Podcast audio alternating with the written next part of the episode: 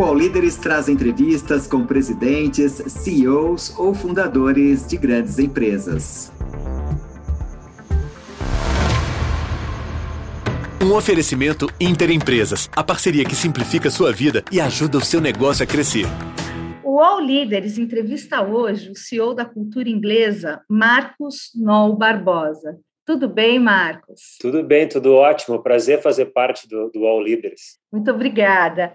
Marcos, eu queria te perguntar, a cultura inglesa ela está há 85 anos no Brasil e ela é formada por entidades independentes. Eh, eu queria saber quais foram as mudanças recentes na composição do grupo e queria também eh, que você falasse um pouquinho como é que é o negócio da cultura inglesa no Brasil.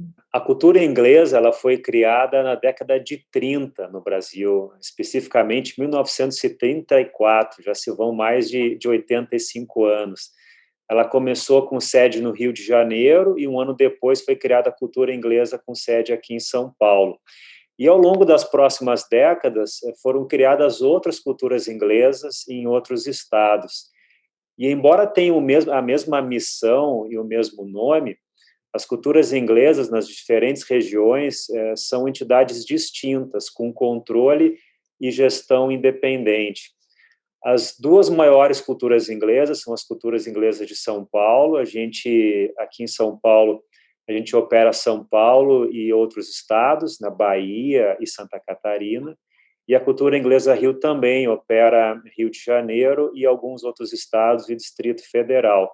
E existem ainda outras culturas inglesas independentes em outros estados, no Norte, Nordeste, Centro-Oeste, as duas maiores são a cultura inglesa São Paulo e Rio, e a gente agora está promovendo a fusão da cultura inglesa São Paulo com a cultura inglesa Rio de Janeiro. Ao todo, são quantas, uh, quantas unidades e quantas pertencem a, a, esse pool de cultura inglesa? A cultura São Paulo, a gente tem 50 e poucas unidades espalhadas no estado de São Paulo, Bahia e Santa Catarina são em torno de 55 mil alunos, e a cultura inglesa, com sede no Rio de Janeiro, opera Rio de Janeiro e outros estados, Espírito Santo, Goiás, é, Rio Grande do Sul, Distrito Federal, e com essa fusão, então, com essa aquisição das operações da cultura com sede no Rio, a gente vai passar a ter 145 unidades e aproximadamente 90 mil alunos, nós vamos ser em torno de 2 de dois mil colaboradores. Todas as, uh, essas unidades são próprias. E eu queria saber por que, que vocês não adotaram o sistema de franquia que as outras, né, que outros os concorrentes adotaram? A cultura inglesa de São Paulo, de fato, até hoje não, não, não operava no modelo de franquia. As nossas unidades são todas próprias a gente tem um modelo de joint ventures com alguns parceiros no, no, interior aqui do estado de São Paulo, mas em que a gente tem uma posição de controle. E esse foi o modelo que a gente sempre seguiu, é, muito preocupado com a qualidade de ensino, é, e porque a gente tem uma condição é, que nos permite fazer expansão orgânica com unidades próprias. A Cultura Rio, por outro lado, ela já opera no modelo de franquia já há uns, há uns 5, 6 anos. A grande parte da rede da, da Cultura Rio é formada por unidades próprias, mas a Cultura Rio tem em torno de 40 unidades franqueadas nos estados em que ela opera. Rio de Janeiro, Rio Grande do Sul, é, Goiás, Espírito Santo. E com essa aquisição, então, da operação é, da cultura, das operações da cultura com sede no Rio, a gente vai passar a operar, então, com franquias, é um modelo que a gente acredita que, é, que pode dar certo, que dá certo, e a gente vai seguir, então, agora com três modelos de unidades. É, o modelo principal vai continuar sendo é, unidades próprias, agora também com franquias, e o terceiro modelo que a gente já operava no modelo de joint ventures com parceiros locais. Esse modelo de franquias, muita gente é, acredita é, que é um modelo que você precisa acompanhar muito de perto, né? Porque o, existe um, um, problema entre o que você oferece na sua na, na, sua empresa e o que o franqueado o, oferece. Existe uma perda de qualidade muitas vezes no que é oferecido pela franquia. É, vocês, é, como é que vocês trabalham e equacionam isso? Bom, a, a cultura inglesa São Paulo que eu que eu é, lidero, a gente opera apenas com unidades próprias e joint ventures. A Cultura Rio, que a gente está adquirindo nesse momento, opera com franquias já há alguns anos e tem uma experiência, então, nesse, nesse modelo de operação. O que eu penso com relação a franquias de educação é, é que é muito importante o empreendedor ter experiência com educação, é, ter valores voltados para a educação e viver o um negócio. Não é a mesma coisa ter uma franquia de ensino, de educação, de uma franquia de outro negócio qualquer, é, sem nenhum demérito, claro, qualquer outro tipo de, de franquia para uma, para uma franquia de educação é, funcionar bem, dar certo, ter uma qualidade é, compatível com a qualidade de unidades próprias de uma rede, a peça fundamental é o gestor, é o franqueado. Um franqueado que tenha experiência com educação e que viva o dia a dia da escola. Especialmente se for um franqueado com, que vem de sala de aula, mas que se tornou empreendedor, um professor ou um educador, a chance de ter uma qualidade em par, compatível com, uma unidade própria, é muito grande. Também depende muito do próprio trabalho da, do franqueador, de garantir as condições necessárias de treinamento para professores, de modelo de operação, para o franqueador conseguir fazer um bom trabalho. Mas o papel do franqueador, especialmente em franquias de educação, é muito importante e ele ter experiência em educação ajuda muito, sem dúvida alguma. Bacana. É, quais foram as mudanças que vocês observaram no comportamento dos estudantes de inglês nos últimos anos? A gente está vendo claramente uma tendência de muitas pessoas optarem pelo modelo virtual, pelo modelo remoto ou online. Isso já vem acontecendo há, há muitos anos, há, há 10 anos, é, um crescimento gradual é, do ensino online, do ensino virtual, mas muita gente ainda tinha dúvidas é, se funcionava o modelo de ensino virtual, especialmente para o ensino de idiomas, de inglês, em que exige muito a prática, a conversação, e o modelo virtual tem um desafio, claro, adicional é nisso. Na pandemia, muita gente foi, claro, que forçada a experimentar o modelo, o modelo online, o modelo virtual, e viram que funciona com adaptações, é claro, e a gente está enxergando, então, uma mudança do, do consumidor, dos alunos, mais abertos, mesmo pós-pandemia, para esse modelo de ensino virtual. Seja o modelo remoto, com aulas ao vivo, que é o que a gente acredita muito, ou mesmo modelo online com conteúdo é, gravado, com aulas de reforço. Então, a gente vê, sim, uma tendência é, para um, uma preferência de algumas pessoas para o ensino online, para o ensino virtual, maior do que, do que acontecia antes da pandemia. Você acha que a gente está num caminho é, em que as escolas de inglês presenciais elas tendem a, a, a diminuir e até acabar no futuro com esse modelo de ensino à distância? As escolas presenciais que depois da pandemia continuarem, voltarem ao que faziam e terem aulas apenas presenciais, sem nenhuma, nenhum enriquecimento digital, tendem a desaparecer do mercado.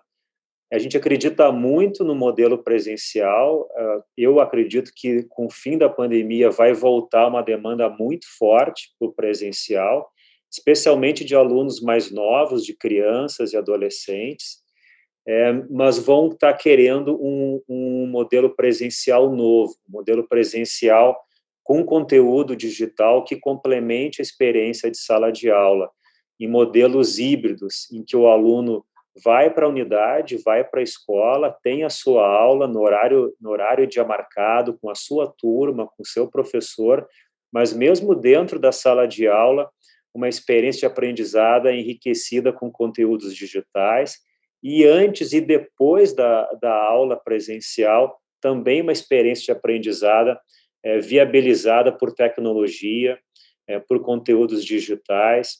Então, a gente acredita bastante no modelo presencial, mas um novo presencial, um presencial enriquecido digitalmente. Mas isso, para todo tipo de, de idade, quer dizer, o ensino EAD funciona com as crianças menores? Para as, para as crianças bem pequenas, sem dúvida alguma, é um desafio o ensino remoto, o ensino virtual, especialmente crianças pequenas que não têm autonomia de estar na frente do computador e exige ajuda de algum responsável, do pai, da mãe. Para crianças bem pequenas, o modelo remoto tem sim um desafio. Funciona, a gente está há um ano já é, com o modelo remoto para todos os nossos alunos, incluindo crianças pequenas, mas sem dúvida alguma é um desafio maior é, o modelo remoto, seja ao vivo ou gravado, para as crianças pequenas. Para adolescentes e para adultos, o que a gente está vendo já, passado um ano já de experiência no modelo remoto, é que funciona muito bem. É, e com algumas vantagens. A, a, conveniência, sem dúvida alguma, é uma. É, eu entro na hora na, na, sala, na sala virtual, não tenho tempo de deslocamento para a unidade. É, a gente viu, inclusive, um percentual de assiduidade maior no modelo remoto, em, em média, do que a gente tinha no presencial, e certamente em virtude desta conveniência né, de, de poder estudar de casa ou de qualquer lugar. Acho que para as pessoas com pouco tempo, especialmente adultos que trabalham e que querem continuar melhorando seu inglês, o modelo remoto ou modelo virtual funciona bem. E vai ter muita gente que vai preferir continuar indo para a escola, para a unidade, mesmo adultos, é, com, com pouco tempo, porque isso ajuda muito na disciplina de estudo. Né? Tem meu dia certo, minha hora certa, tem meus colegas, tem o meu professor. Então, o que a gente vê é que vai haver demanda para todos esses modelos. E com isso a gente entende que vai crescer o mercado, a gente entende que o presencial vai voltar com uma boa demanda no pós-pandemia, no pós -pandemia, em especial, claro, e o modelo remoto com aulas gravadas ou ao vivo, que é o modelo que a gente acredita muito, certamente vai, vai expandir muito o mercado de ensino de inglês no país, porque vai facilitar para muita gente poder estudar inglês, o que antes apenas com a opção do presencial é, podia não ser possível. O que, que você acha que vai, uh, uh, vai voltar com força o ensino de inglês pós-pandemia? Porque inglês é cada vez mais importante. Agora, com a pandemia, isso ficou ainda mais claro. A gente fala muito em globalização em termos comerciais, né, de, de livre comércio, mas a gente está vendo agora a globalização do mercado de trabalho com o modelo de trabalho remoto. É, muitas empresas já já estão contratando pessoas é, de outros países no modelo definitivo viabilizado pelo trabalho remoto. A gente encontra empresas, já vem vários exemplos de empresas, especialmente de tecnologia, empresas americanas contratando engenheiros no mundo todo.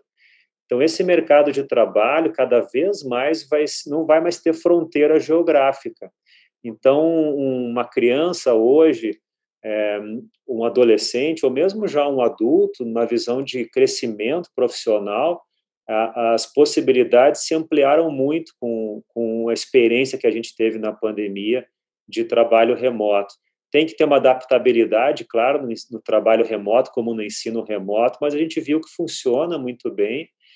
E aí, qual passa a ser a, fronte a última fronteira para essa possibilidade de ter uma carreira internacional, mesmo continuando morando no Brasil, por exemplo? O inglês, o idioma dificilmente alguém vai, vai, vai ser contratado por uma empresa internacional, mesmo num país em que, não, em que o inglês não é a língua nativa, se não falar inglês. Então, a gente acredita muito no, no crescimento da procura é, pela aprendizagem de inglês, muito por uma visão é, profissional de ter uma carreira sem fronteiras geográficas. Você acha que no Brasil, pouca gente no Brasil fala inglês? Qual é a dificuldade? É, é uma dificuldade de nós, latino aqui da, da América Latina? qual é o, o, problema? Porque na Europa, enfim, a gente tem é, essa fronteira do inglês já não é não é uma fronteira, né? Ela já se globalizou de uma de uma forma bastante grande. Por que, que aqui no Brasil tem tão pouca gente ainda que fala inglês? E a gente tem tanto curso e tanta, né, e, e, e tantas aulas de inglês na escola? Bom, no Brasil, diferente de um país né, na Europa, a gente tem pouca interação no dia a dia com estrangeiros. A gente está na América Latina, né, um, um, um, continente em que a língua principal, claro, é o espanhol, é, além do português, é claro, e a gente não tem essa interação tão grande com pessoas de outras nacionalidades. É, e o inglês é a língua franca, é a língua universal. Isso viabiliza, então, uma vivência do idioma num país é, europeu maior que no Brasil. É, e também aprender o idioma não é fácil, né? é, exige de fato é, dedicação e disciplina. A gente vê é, muitas vezes sendo vendido a ilusão de que alguém vai aprender inglês em um, em um ano, ou em um ano e meio, ou em dois. E claro, isso pode acontecer dependendo da pessoa, da dedicação dela, é, mas essa não é a regra. Não é fácil aprender aprender o idioma, não é fácil aprender inglês. Isso leva tempo, isso exige dedicação e às vezes as pessoas é, criam uma ilusão ou são vendidas é, é vendido para as pessoas uma ilusão de que vai aprender inglês fácil e rápido e aí gera uma frustração na pessoa e a pessoa acaba desistindo e abandonando. Então é, é muito comum as pessoas começarem um curso de inglês é, com uma perspectiva irreal e acabarem se frustrando e, e, desistindo de aprender o inglês. Mas é perfeitamente possível aprender inglês se a pessoa se dedicar, se fizer um bom curso, é, mas não é da noite para o dia como a gente gostaria. Existe uma porcentagem de falantes da língua inglesa é, em outros países latino-americanos e aqui no Brasil, para a gente poder comparar, por exemplo, ah, o Brasil, X% de, de falantes de inglês, Colômbia, eh, Argentina, a gente tem esses, esses dados? É, a gente tem é, dados de, de proficiência é, de inglês, de domínio do inglês. É, no Brasil, o que se estima é que em torno de 5% das pessoas apenas têm o domínio do inglês. Claro, muitas pessoas com boas noções básicas, intermediárias, mas que dominam o inglês, o dado que se tem né, disponível é que seria em torno de 5%. Se a gente comparar com outros países da América Latina, é um percentual menor, mesmo se comparado com países vizinhos, como Argentina, Chile e Peru. E se comparado com países da Europa, essa distância fica ainda maior. O país na Europa é, gira entre 20% a 30%, 40% de proficiência de inglês da, das populações desses países, e no Brasil apenas 5%. Isso mostra o tremendo espaço de crescimento que o segmento de ensino de inglês tem no Brasil. Né? Muito pouca gente ainda fala inglês, e o inglês é cada vez mais importante na nossa vida profissional, pessoal, e é por isso que a gente acredita no, no médio e longo prazo num grande caminho de é, de crescimento é, do segmento de idiomas, especialmente de inglês, claro, no Brasil. Quais são as diferenças entre o mercado de educação de línguas no Brasil e em outros países? A grande diferença é, do, do ensino de inglês no Brasil é que ao longo de muitas décadas foi criado um segmento forte de escolas de inglês para suprir uma certa deficiência do aprendizado de inglês nas escolas. Em países em que a educação formal, a educação básica, ensino fundamental e médio oferece um aprendizado de inglês mais forte, a necessidade de cursos de inglês complementares ela é menor, é claro.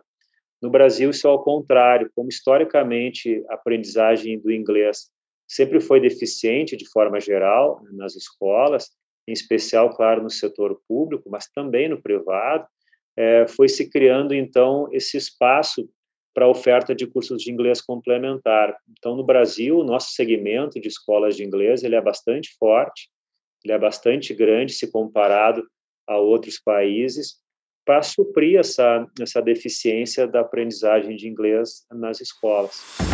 O All Líderes volta já. Empreender é um desafio, mas não precisa ser complicado. Inter Empresas. Soluções com zero taxas para você focar 100% nos seus negócios. Conta digital para MEI e PJ sem tarifas. Crédito para investir nos seus negócios. Maquininha de cartão com as melhores taxas. Tudo o que você precisa para a gestão de sua empresa em um só lugar. Inter Empresas, a parceria que simplifica sua vida e ajuda seu negócio a crescer. A gente estava falando de, de ensino remoto e aí está me vindo uma pergunta que é o seguinte: os cursos tradicionais, né, quando a gente vai falar das escolas e principalmente os presenciais, se usava muitos livros. A cultura inglesa é um, é um curso que, que utilizava, utiliza muitos livros, é, que ensinam muitas vezes expressões que a gente não vê no cotidiano ali, no, no nas conversas, né, na vida real. E aí uh, existe uma crítica muito grande na internet a respeito disso. Fala, mas, poxa, isso, a gente está aprendendo isso aqui, mas não, não se usa assim lá nos Estados Unidos, não, não se usa assim lá na Austrália, né? É, isso ainda acontece, quer dizer, uh, a, gente ainda está nessa fase de usar muito livro, e por que, que a gente ainda está usando? É, livro continua sendo importante na aprendizagem e, e, dentro disso o próprio livro impresso que a gente imaginava que iria acabar há anos atrás ia ser 100% digital não é o que está acontecendo e é o que não deve acontecer pelo menos nos próximos anos o livro a pessoa pegar o livro na mão em sala de aula ou em casa continua sendo importante a questão é que o livro tem que ser um livro com conteúdo atualizado um conteúdo em sintonia com o dia a dia, com os acontecimentos do dia a dia. E não é fácil uma editora atualizar os seus livros a cada ano, tem um investimento de produção de conteúdo muito grande. E foi por isso que na cultura inglesa a gente optou por não ter uma editora própria e trabalhar com diversas editoras e estar sempre selecionando os melhores livros do mercado e os livros mais atualizados. A gente trabalha com diversas editoras internacionais e todo ano a gente está renovando parte, é claro, dos livros que a gente usa em sala de aula para a gente ter é, livros bastante atualizados. Como são várias editoras, isso se torna mais possível do que se tivesse uma única editora, por exemplo. Várias redes de escola optaram por esse caminho, a nossa opção foi, foi diferente mas é, é fundamental e cada vez mais importante os conteúdos digitais, os conteúdos interativos. Então, a gente enxerga muito numa complementariedade do livro, do livro estático, mesmo impresso ainda, mas complementado com conteúdos digitais, é, no aplicativo, no site, no tablet do aluno, conteúdo que o aluno se engaja mais, interage mais e também num modelo que a gente chama de gamificado, modelo em que o aluno vai é, conquist, é, tendo conquistas e ganhando reconhecimento por isso, vai competindo saudavelmente com seus colegas na realização de tarefas, vai ganhando insígnias, né, badges. Esse modelo de ensino interativo, gamificado, é, é o futuro, eu não tenho dúvida disso. Isso, claro, é só possível em plataforma, em plataforma digital, com conteúdos digitais. Mas o livro impresso deve continuar tendo seu espaço ainda por um bom tempo. É, a gente estava falando de, de mudanças de comportamento, e eu queria saber: existem diferenças de comportamento de estudantes, por exemplo, das diversas regiões do Brasil, né? porque o Brasil é, é um continente, né? Então, existe essa diferença, quer dizer, e, e essa diferença de aprendizagem precisa, a gente precisa adaptar esses modelos de ensino para essas regiões? Existem diferenças é, em termos de perfil de cidade, menos talvez em termos de regiões, mas em perfil de cidade, especialmente uma cidade pequena de uma cidade grande. Normalmente, uma cidade pequena, o aluno ele precisa, ele espera um vínculo maior com a sua escola de viver mais o dia a dia da escola. São escolas normalmente menores, aqui na cultura inglesa é, é assim, a gente tem unidades na cidade de São Paulo grandes, com milhares de alunos, algumas inclusive, e a gente tem unidades em cidades é, pequenas, cidades menores, com 300 alunos, 400 alunos. E o que a gente percebe é que os alunos nas cidades pequenas, eles é, esperam um vínculo maior com a escola, né, de um apoio maior com a escola, vivem mais a escola, até pela, pelo dia a dia de uma cidade pequena, né, de deslocamento, de possibilidade de estar na escola. Já um aluno de um, de um grande centro, como São Paulo e Rio, é, é um aluno já um pouco mais independente, um aluno que vive, claro, a escola, mas que ele tem uma, uma autonomia maior e uma relação mais pragmática com a escola. A gente percebe isso. Em termos de região, São Paulo e outros mercados, aí varia um pouco também os, os objetivos, né, os interesses. Claramente, cidades, é, grandes cidades empregadoras, como São Paulo, a questão profissional ela é, ela é muito importante. Então, a gente vê muitos adultos aqui em São Paulo estudando inglês para ter o inglês é, melhor, mais forte, com isso, uma empregabilidade maior, mais possibilidade de crescimento profissional. Em cidades menores, isso não deixa de ser importante, mas, mas ganha mais espaço o aprendizado do inglês para interesses pessoais também, além de, além de profissionais. Para crianças, em especial, é, é, muito mais ligado a uma formação universal da criança, o aprendizado do inglês, do que necessariamente é, na questão profissional nesse momento. Então, varia de perfil de cidade e de faixa etária, em especial. Marcos, eu estou pensando aqui, né? Muitas mães nas escolas falam o seguinte: ah, eu vou pôr meu filho na escolinha de inglês com dois anos, porque ele precisa aprender, é a melhor fase para aprender inglês.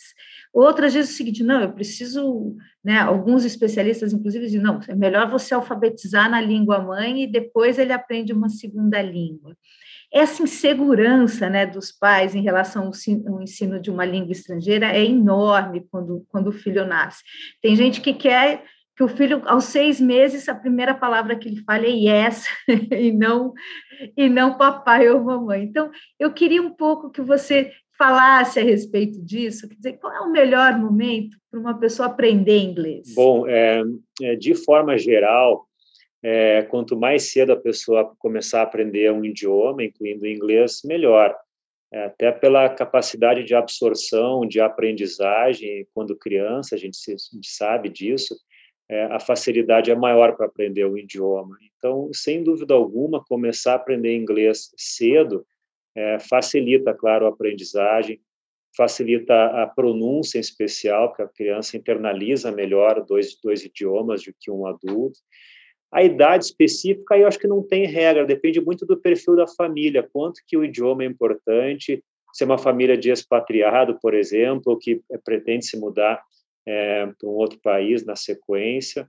Mas, de forma geral, começar ainda bem criança é o, é o ideal.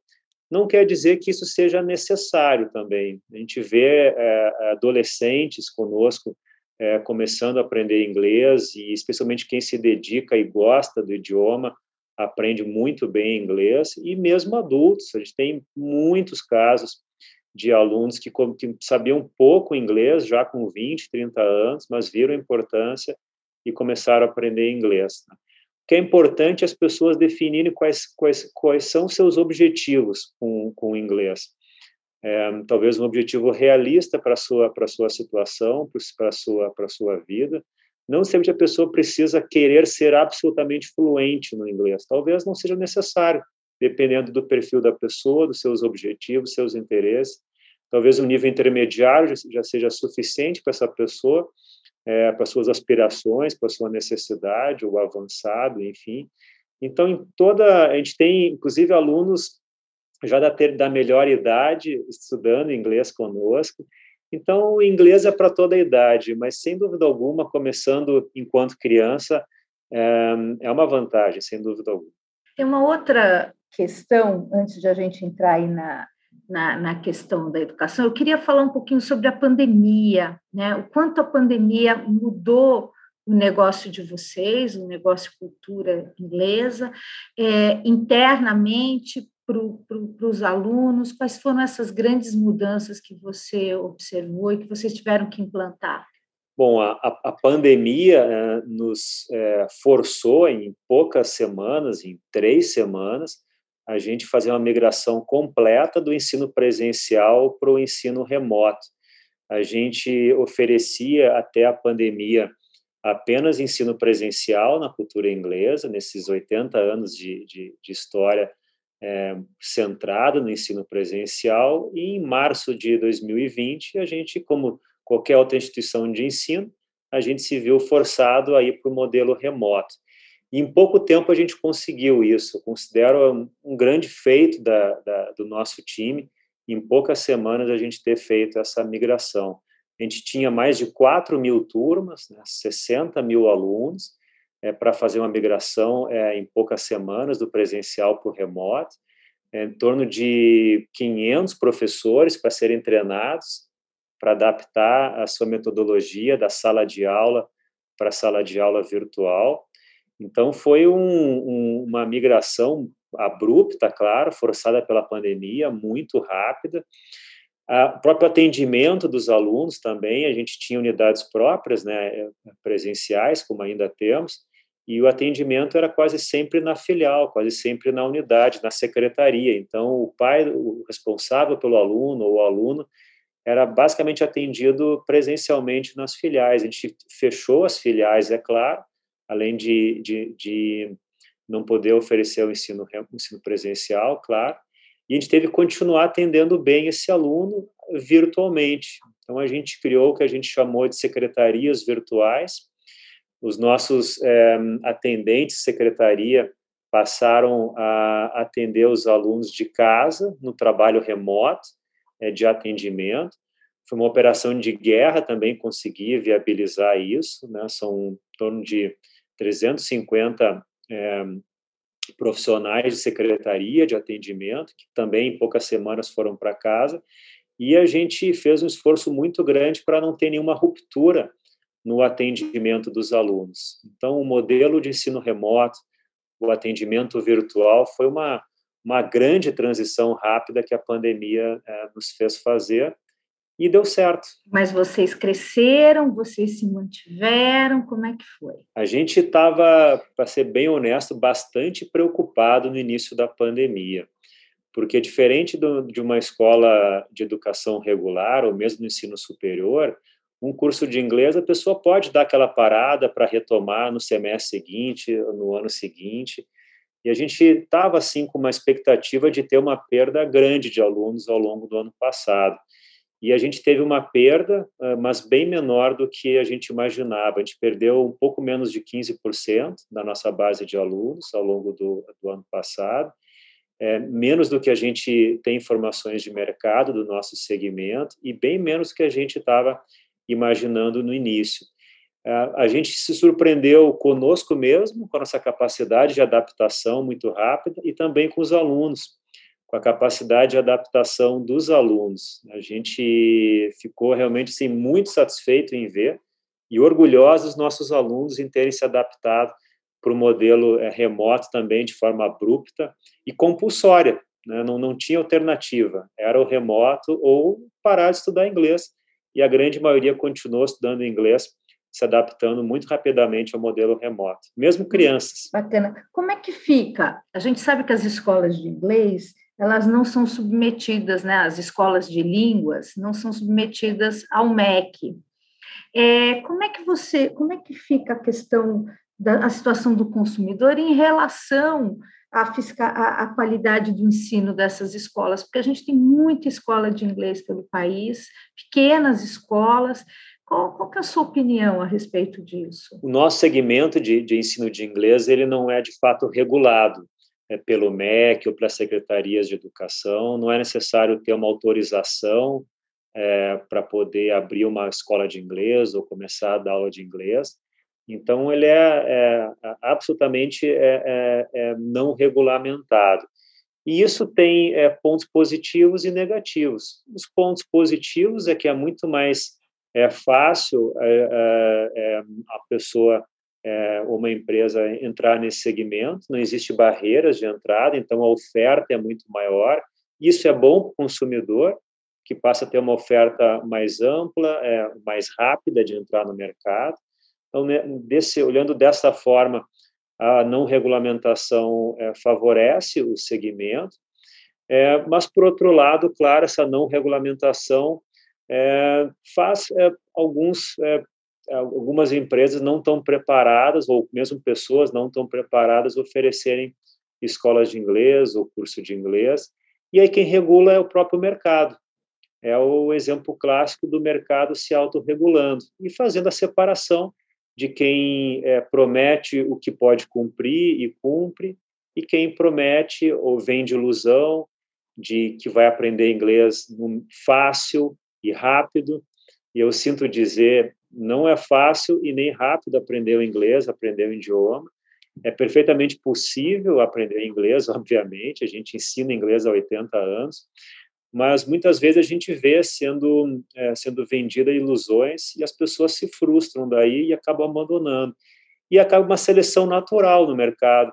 Marcas que são confiáveis, que as pessoas sabem que são sérias e que oferecem uma boa qualidade, acabam se sobressaindo no mercado. Então, embora seja um mercado sem barreiras de entrada, ele acaba sendo concentrado é, em grandes redes é, de ensino, como a cultura inglesa, porque o próprio mercado já, é, já seleciona é, escolas de qualidade, escolas, escolas sérias, de, de escolas de menor qualidade, o que prometem, o que não conseguem cumprir. Existe um gargalo para um gargalo no mercado? Uh, quais, quais, são as principais dificuldades hoje do mercado da, das escolas de línguas? Não existe barreiras de entrada no nosso segmento, é um mercado que não é regulamentado, então, diferente do ensino na, em outros setores de educação, o grande gargalo é, é a regulamentação, são as autorizações de colocar é, uma escola de educação básica ou, ou uma instituição de ensino superior. É, a regulamentação acaba sendo um gargalo é, para mudar é, tende a ser mais lento também é, no ensino superior e na educação básica, porque exige de autorizações, de mudança de curso, de oferta de novos cursos, então a, a agilidade é menor em segmentos de educação regulados. No segmento de ensino de idiomas, é, que é o nosso, é, não existe essa, essa, essas restrições, essas barreiras, tanto de entrada quanto de mudança, de oferta de novos cursos, isso torna o segmento muito dinâmico é, e bastante competitivo. A gente tem é, todo tipo de oferta de ensino de inglês, desde aplicativos, é, sites, professores no YouTube, escolas estabelecidas como a cultura inglesa, e aí vai. Então, é um mercado bem dinâmico, bem, é, é bem fragmentado, com, com poucas restrições, com poucas barreiras. Qual é a sua opinião a respeito da base curricular bilíngue e, e quais são as dificuldades de adaptação das normas. Eu falo isso porque existe ali algumas normas de, de proficiência, né, que as escolas precisam atingir, e aí a gente fica pensando, ok, para as escolas privadas, mas como é que a gente coloca essa base curricular para as escolas públicas? A regulamentação é, é voltada para escolas bilíngue, que é uma coisa recente, que ainda tem que ser implementada, eu acho que, que é bem-vinda. Nos últimos anos, é, começou a ter um fenômeno de escolas bilíngues, ou de escolas oferecendo programas bilíngues. E aí prometendo tudo que é tipo de coisa para os pais e muitas vezes vendendo algo que não conseguiam entregar. Então, essa, essa normatização, essa regulamentação para que, que estabelece é, o que, que é uma escola bilíngue, o que é uma escola que oferece programas bilíngue ou uma escola que, que tem um inglês bom, um inglês forte, mesmo não sendo uma solução bilíngue. A gente vê muitos pais, é, inclusive, que, que tinham seus filhos estudando inglês na cultura inglesa, que colocaram seu filho numa escola bilíngue e se frustraram com a aprendizagem de inglês das, dos seus filhos e acabaram voltando é, e colocando seus filhos de novo na, na cultura inglesa ou, ou em outra escola é, especializada de ensino de ensino de inglês. É, essa essa moda que virou a, a escolas bilíngue, de fato, gerou muita confusão no mercado do que é efetivamente uma escola bilíngue e o que esperar de uma escola bilíngue. O desafio, sem dúvida alguma, é a proficiência dos professores. Esse, sem dúvida alguma, é a grande barreira do crescimento de escolas bilíngues, tanto privadas quanto públicas. Mas mesmo privada, um professor de geografia é, dá sua disciplina em inglês, o professor de matemática e assim vai, é, dá aula em inglês, exige uma dupla proficiência né, na sua área de conhecimento, obviamente, mas também no inglês. E isso não acontece de um dia para o outro, de um, de um ano para outro, ou em poucos anos, mesmo na área, uh, na, no setor privado. No setor público, o desafio é, claro, muito maior. está falando de centenas de milhares de professores que precisariam se capacitar em inglês é, para poder dar uma aula em inglês, e isso é um desafio, de fato, muito grande, é, que, se acontecer, vai ser ao longo de muitos anos, mas muitos anos mesmo. Mesmo o desafio é esse: é ter um professor é, que possa dar a sua disciplina, ou mesmo educação infantil, é, o, o, funda o fundamental em inglês. Como é que você vê o futuro da educação aqui no Brasil e eu queria juntar um pouquinho, né? É, agora na pandemia, a gente teve muita polêmica: fecha escola, não fecha escola, pode manter escola aberta. É, então, eu queria que você juntasse isso, quer dizer, para onde a gente caminha com a educação no Brasil e como é que essas políticas hoje é, federais elas interferem ou não uh, na educação? O futuro da educação é híbrido. Essa é, é a minha, uma crença muito forte que eu tenho. O futuro da educação é híbrido.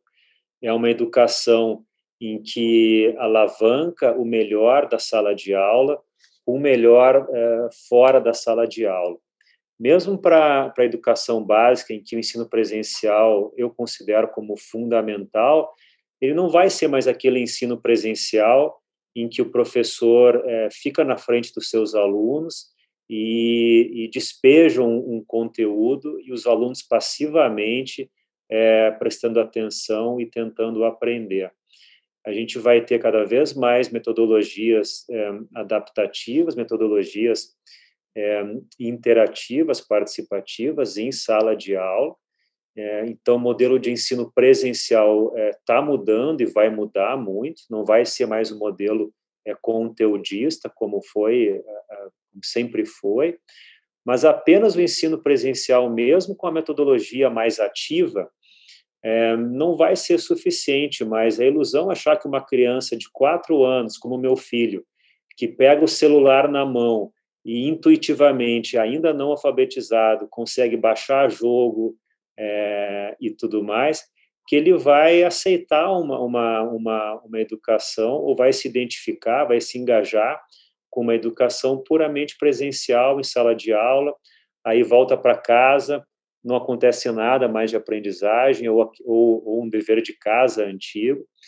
Então, mesmo o ensino é, é, principalmente presencial, ele vai ser cada vez mais complementado com atividades digitais em sala de aula, fora da sala de aula, e mesmo modelo remoto, modelo online, eu também enxergo que no futuro o modelo que vai vencer vai ser o modelo híbrido, o modelo em que compõe uma experiência síncrona com assíncrona, uma experiência é, de, de, de aprendizagem em que eu tenho um dia, em uma hora marcada, na frente de um professor, mesmo que através de uma plataforma é, é, de vídeo, e uma atividade assíncrona, uma atividade em que o aluno vai fazer por conta própria, na hora que, que, que for melhor para ele, no lugar.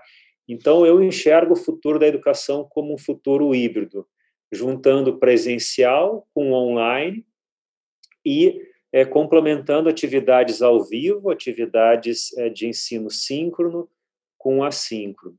E aí, pensando nesse modelo híbrido que você está falando, quer dizer, as políticas hoje que você está vendo para a educação no Brasil, elas estão caminhando nesse sentido? Eu acho que elas estão caminhando, mas estão caminhando devagar.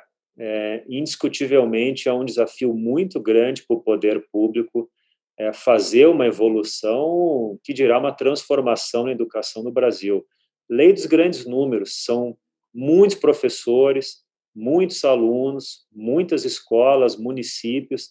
Então, é uma tarefa muito difícil para o poder público conseguir avançar é, efetivamente é, em passos largos na melhoria da educação. Por isso que eu acredito muito na parceria do setor público com o setor privado. A gente tem entidades ligadas à, à educação é, no Brasil que já estão dando uma contribuição muito grande para o setor público, notadamente todos a todos pela educação, sem dúvida alguma presta um apoio, um serviço é, é, muito importante para o setor público. Uh, o Instituto Ayrton Senna, também, que a gente, inclusive, faz parte aqui através da cultura inglesa, também é, contribui muito com o setor, com o setor público. Então, a minha visão para a educação no Brasil evoluir é, é a partir de uma parceria, de uma aproximação cada vez maior do MEC, da Secretaria de Educação, do setor público, com a iniciativa privada, seja entidades sem fins lucrativos, como as que eu citei, ou mesmo em parceria com entidades é, empresariais é, do setor é, de educação. Para a gente melhorar a educação do Brasil é, de forma assim realmente abrangente e inclusiva, vai ser, vai ter que ser através do, da escola pública. A escola pública repre, é, representa em torno de 85% dos alunos no Brasil. A rede privada, portanto, uma parcela pequena, muito importante, sem dúvida alguma, mas para a educação no Brasil realmente melhorar, a educação pública gratuita precisa melhorar. E isso é uma missão difícil para o poder público fazer sozinho. Perfeito. Muitos líderes empresariais é, apoiaram a eleição do, do presidente, do atual presidente, Jair Bolsonaro. Primeiro, eu queria saber o seguinte: como é que os, você avalia essa situação? Esses empresários, agora, eles devem fazer uma autocrítica ou o governo está dentro do esperado e ainda merece apoio? Minha opinião, certo a fazer, nem fazer uma crítica, nem é, ser condescendente, é ter uma atitude mais, mais propositiva é, de contribuição. E a gente viu recentemente agora nesse, nessa carta assinada por vários economistas e empresários né, é, ligados à, à, pandemia, eu acho que a sociedade civil precisa ser mais ativa. A impressão que eu tenho é que a gente está um pouco, é, enquanto sociedade civil, um pouco anestesiado, talvez. Claro que, que em parte pela pandemia, pela, pela restrição de, de, de, um, de um trabalho mais colaborativo, né, dado, claro, a, distanciamento social, mas eu acho importante a gente ter uma atuação mais ativa, seja pelo setor é, privado, através dos, das grandes lideranças empresariais, mas da sociedade em geral, de ter uma atuação mais propositiva. A crítica pela crítica, ou falar bem por falar bem, eu acho que não leva a lugar nenhum.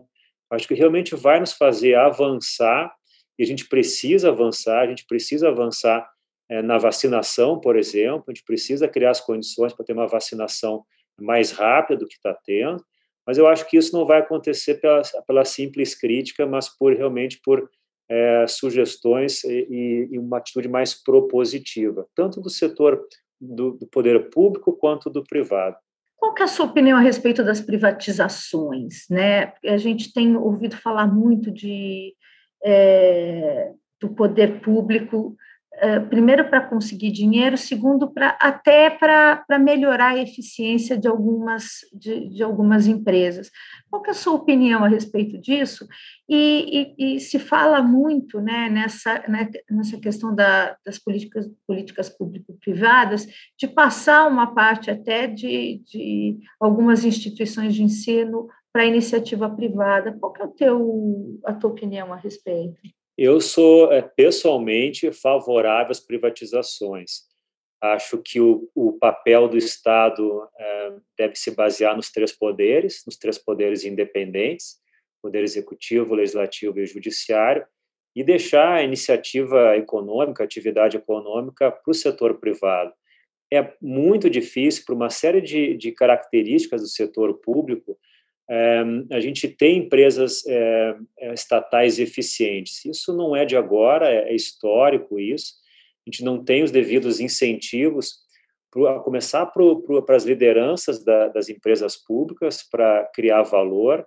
É, muitas vezes a gente vê conflitos de interesse inevitável entre as empresas controladas pelo poder público, dos interesses de governo.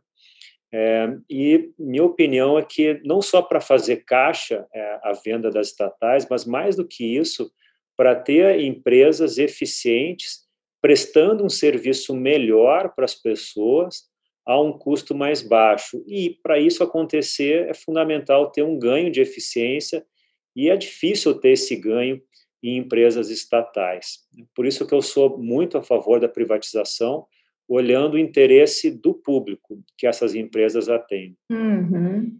Vamos falar um pouco de investimentos? Quais são os planos da cultura inglesa para 2021? É, vocês vão crescer? O que, que vocês vão fazer agora em 2021? É, bom, nós estamos concluindo a aquisição da, das operações da cultura com sede no Rio de Janeiro. É, nós temos duas grandes culturas inglesas independentes no Brasil, a cultura com sede em São Paulo e a cultura, cultura no sede no Rio. Então, essa aquisição integral das operações da Cultura Rio é um movimento extremamente relevante para nós. Depois de 80 anos com o mesmo nome e mesma missão, a gente está unindo as duas grandes culturas inglesas. E, embora seja uma aquisição é, integral, eu enxergo esse movimento como uma união como uma união entre a cultura inglesa São Paulo e a cultura inglesa Rio a união das, das duas grandes culturas e alavancando o melhor que cada uma tem. É um investimento financeiro expressivo, claro, essa aquisição, mas é uma demonstração muito grande nossa é, da crença que a gente tem no nosso segmento e no longo prazo.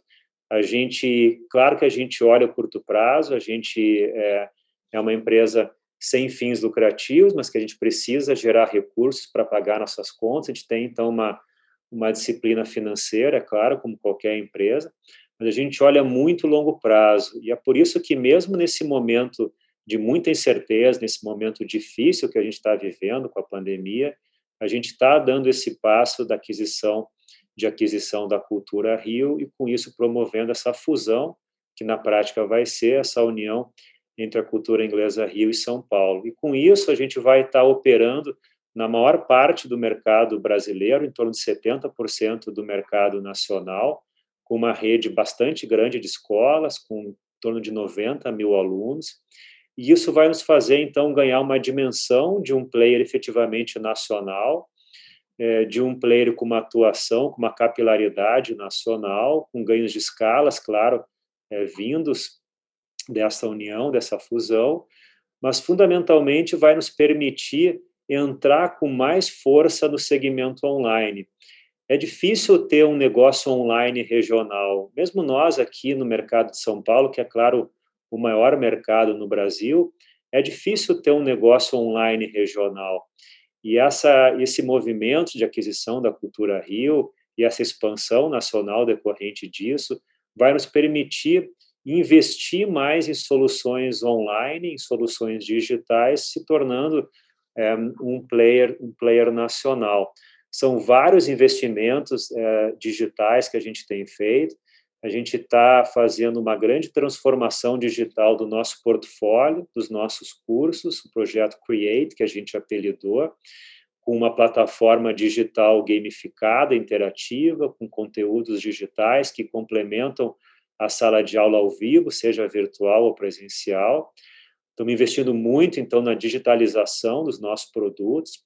Estamos investindo muito também na digitalização dos nossos serviços. A gente criou um projeto grande ano passado, mesmo em meio à pandemia, de autoatendimento por parte dos nossos alunos, através de, de sistemas que permitem esse autoatendimento, ou mesmo nas filiais, totens eh, de autoatendimento um processo de, de serviço mais especializado e mais eficiente, mais rápido. A gente está passando por um processo de transformação cultural também grande, preservando a nossa essência, obviamente, o nosso DNA, os nossos valores, mas transformando a cultura inglesa numa empresa mais empreendedora, mais inovadora é, e que experimenta mais. Nosso DNA é um DNA muito de qualidade, muito de excelência. É, essa é a nossa grande força, sem dúvida alguma, mas essa preocupação grande que a gente tem com qualidade, em algumas vezes nos fez hesitar, nos fez não ser rápidos na oferta de novos produtos, de novos, de novos cursos, preocupados é, com a qualidade da nova oferta, e a gente precisa equilibrar essa equação de qualidade com inovação. A gente continuar sendo uma marca que as pessoas confiam, portanto, a gente não pode lançar qualquer coisa de qualquer jeito no mercado. A gente precisa, claro, ter segurança naquilo que a gente oferece para os nossos alunos, mesmo de forma é, experimental, mas a gente precisa ser mais empreendedor, mais inovador, é, experimentar coisas novas, é, testar ideias novas, preservando, claro, a nossa, a nosso DNA de excelência, de qualidade. Isso é possível, não é ou uma coisa ou outra, é uma coisa e outra. A gente vê vários grandes exemplos que conseguem fazer isso. Um grande exemplo é a Apple, por exemplo, que sem dúvida alguma tem produtos de altíssima qualidade, é uma empresa muito inovadora. É esse caminho que a gente está querendo seguir, de ser uma empresa de excelência, continuar sendo empresa de excelência, mas também ser uma empresa é, bastante inovadora. Muito bom. Marcos, em 2019, você, você deu uma entrevista dizendo que você tinha uma agenda extremamente atribulada, muitas reuniões, muitas viagens. É, muitas visitas às escolas. Eu estou imaginando que 2020 não tenha a, você não tenha viajado tanto, mas você continua com a sua agenda atribulada? Continuo, como todo mundo, estamos trabalhando de forma geral mais né, do, que, do que antes, é, pelas circunstâncias, pelos desafios, circunstâncias e, e a facilidade de trabalhar, né, talvez é, seja isso, né, a facilidade de ter várias reuniões ao mesmo dia, através de é, de plataformas digitais, mas eu confesso que eu estou sentindo muita falta de visitar filiais, é, gosto de viajar, incluindo a trabalho, gosto de estar na ponta, gosto de, gosto de estar tendo a relação com o professor na unidade, com os alunos, com os responsáveis. Claro que isso não está sendo possível desde o início da, da pandemia, então eu sinto sim essa falta de estar no campo, de estar na ponta, de estar próximo aos alunos, visitando filiais. Quando eu assumi a cultura inglesa aqui de São Paulo, em 2019, eu falei para as pessoas aqui, eu vou visitar todas as filiais em poucas semanas. Acharam que eu que, que eu estava louco, que, esse, que eu não ia conseguir assumindo a empresa e visitando cinquenta e tantas unidades em três estados em poucas semanas. Consegui, visitei todas as, as, as unidades. É, agora, com a aquisição da Cultura Rio, que são mais vários estados, mais dezenas de, de unidades, assim que possível, eu quero sim visitar cada uma das unidades, quero falar com os professores de cada unidade, com os alunos. É, a gente vai ter que continuar tendo, claro, um escritório central no Rio para abrigar as equipes que vão continuar operando normalmente no Rio de Janeiro. E sendo Rio de Janeiro, claro que eu também vou gostar de fazer uma ponte aéreazinha básica para o Rio de Janeiro. É, mas a verdade é que esse modelo de, de, de reunião é, virtual funciona muito bem. Quando é uma reunião com objetiva, quando é uma reunião é, em que a produtividade da reunião é importante. Quando é uma, um encontro, para não dizer nem de reunião, um encontro para discussão de ideias, para reflexão, para pensar sobre o futuro, é, discutir sobre dilemas. Aí eu ainda acho que a reunião presencial, enquanto presencial, é melhor. Acho que funciona melhor esse contato realmente presencial, despreocupado desse desse desse troca troca é, através das plataformas é, digitais. Eu acho que o futuro vai ser de trabalho vai ser de novo híbrido. Falei que a educação o seu futuro é híbrido. Acho que no trabalho também vai ser híbrido. Não vamos ficar 100% remoto, essa é a minha opinião, trabalhando de casa, mas não vamos voltar também a ser 100% presencial, é para ter uma reunião que a gente pode fazer por Zoom, pegar um avião para fazer, eventualmente. É, mas eu sinto falta, assim, de estar no campo. Muito bom. E para a gente encerrar, que dicas práticas você daria para quem quer ter uma carreira de sucesso? Bom, vou, vou dar a dica que não vou inventar a roda, não vou, é, talvez vou, vou até é, frustrar expectativas. Assim, a minha dica que eu dou é, é, é, é se esforçar. É, nada, vem de, nada vem de graça, nada vem fácil. Eu costumo dizer que, as, que o atalho é o caminho mais curto para o lado errado. Então, não dá para queimar etapa, não dá para ter expectativa irreal também é, com relação ao seu crescimento profissional.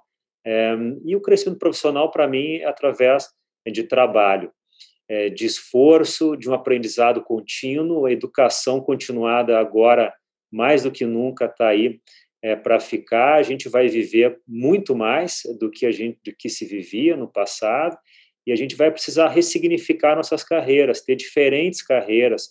Eu, por exemplo, como, como executivo, a minha carreira vai chegar ao fim em algum momento, mas eu vou querer trabalhar muito ainda depois é, da minha carreira executiva. Que carreira eu vou ter é, depois dela? Eu já tenho algumas algumas possibilidades para mim pessoalmente, mas para todos quem gosta de trabalhar, é, que é o meu caso, está é, tá permanentemente aprendendo, está no, no, mindset de que eu sou aluno até o último dia e que eu vou estar tá aprendendo, aprendendo através de curso, aprendendo através de leitura, aprendendo através de conversas, aprendendo on the job, no trabalho.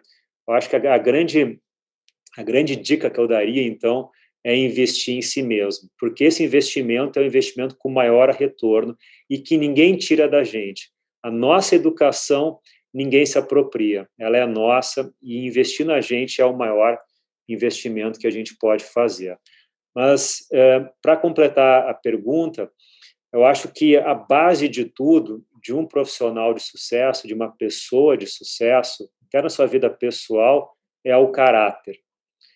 O caráter, para mim, é a coisa mais importante. O que realmente diferencia uma, um grande líder é o seu caráter. Claro que é a sua experiência, a sua as suas vocações, o seu talento, mas os, os líderes que eu admiro, é, eu admiro muito pelo caráter desses líderes. Então, caráter, para mim, é, é a base de tudo, e a partir do caráter, o aprendizado contínuo, a atitude positiva com relação às pessoas, de dar para receber é, uma parte em troca, os princípios, então, os valores, mas de dica mais prática, o investimento em si próprio, no seu, no seu desenvolvimento pessoal e profissional, sem fim, até o último dia. Bom, Marcos, só uma, uma dúvida. Qual é a sua qual é a sua trajetória no inglês? Qual é a sua relação com o inglês? Eu comecei a aprender inglês, como a maioria, na escola, mas claro, uma escola boa em Porto Alegre. Eu sou gaúcho,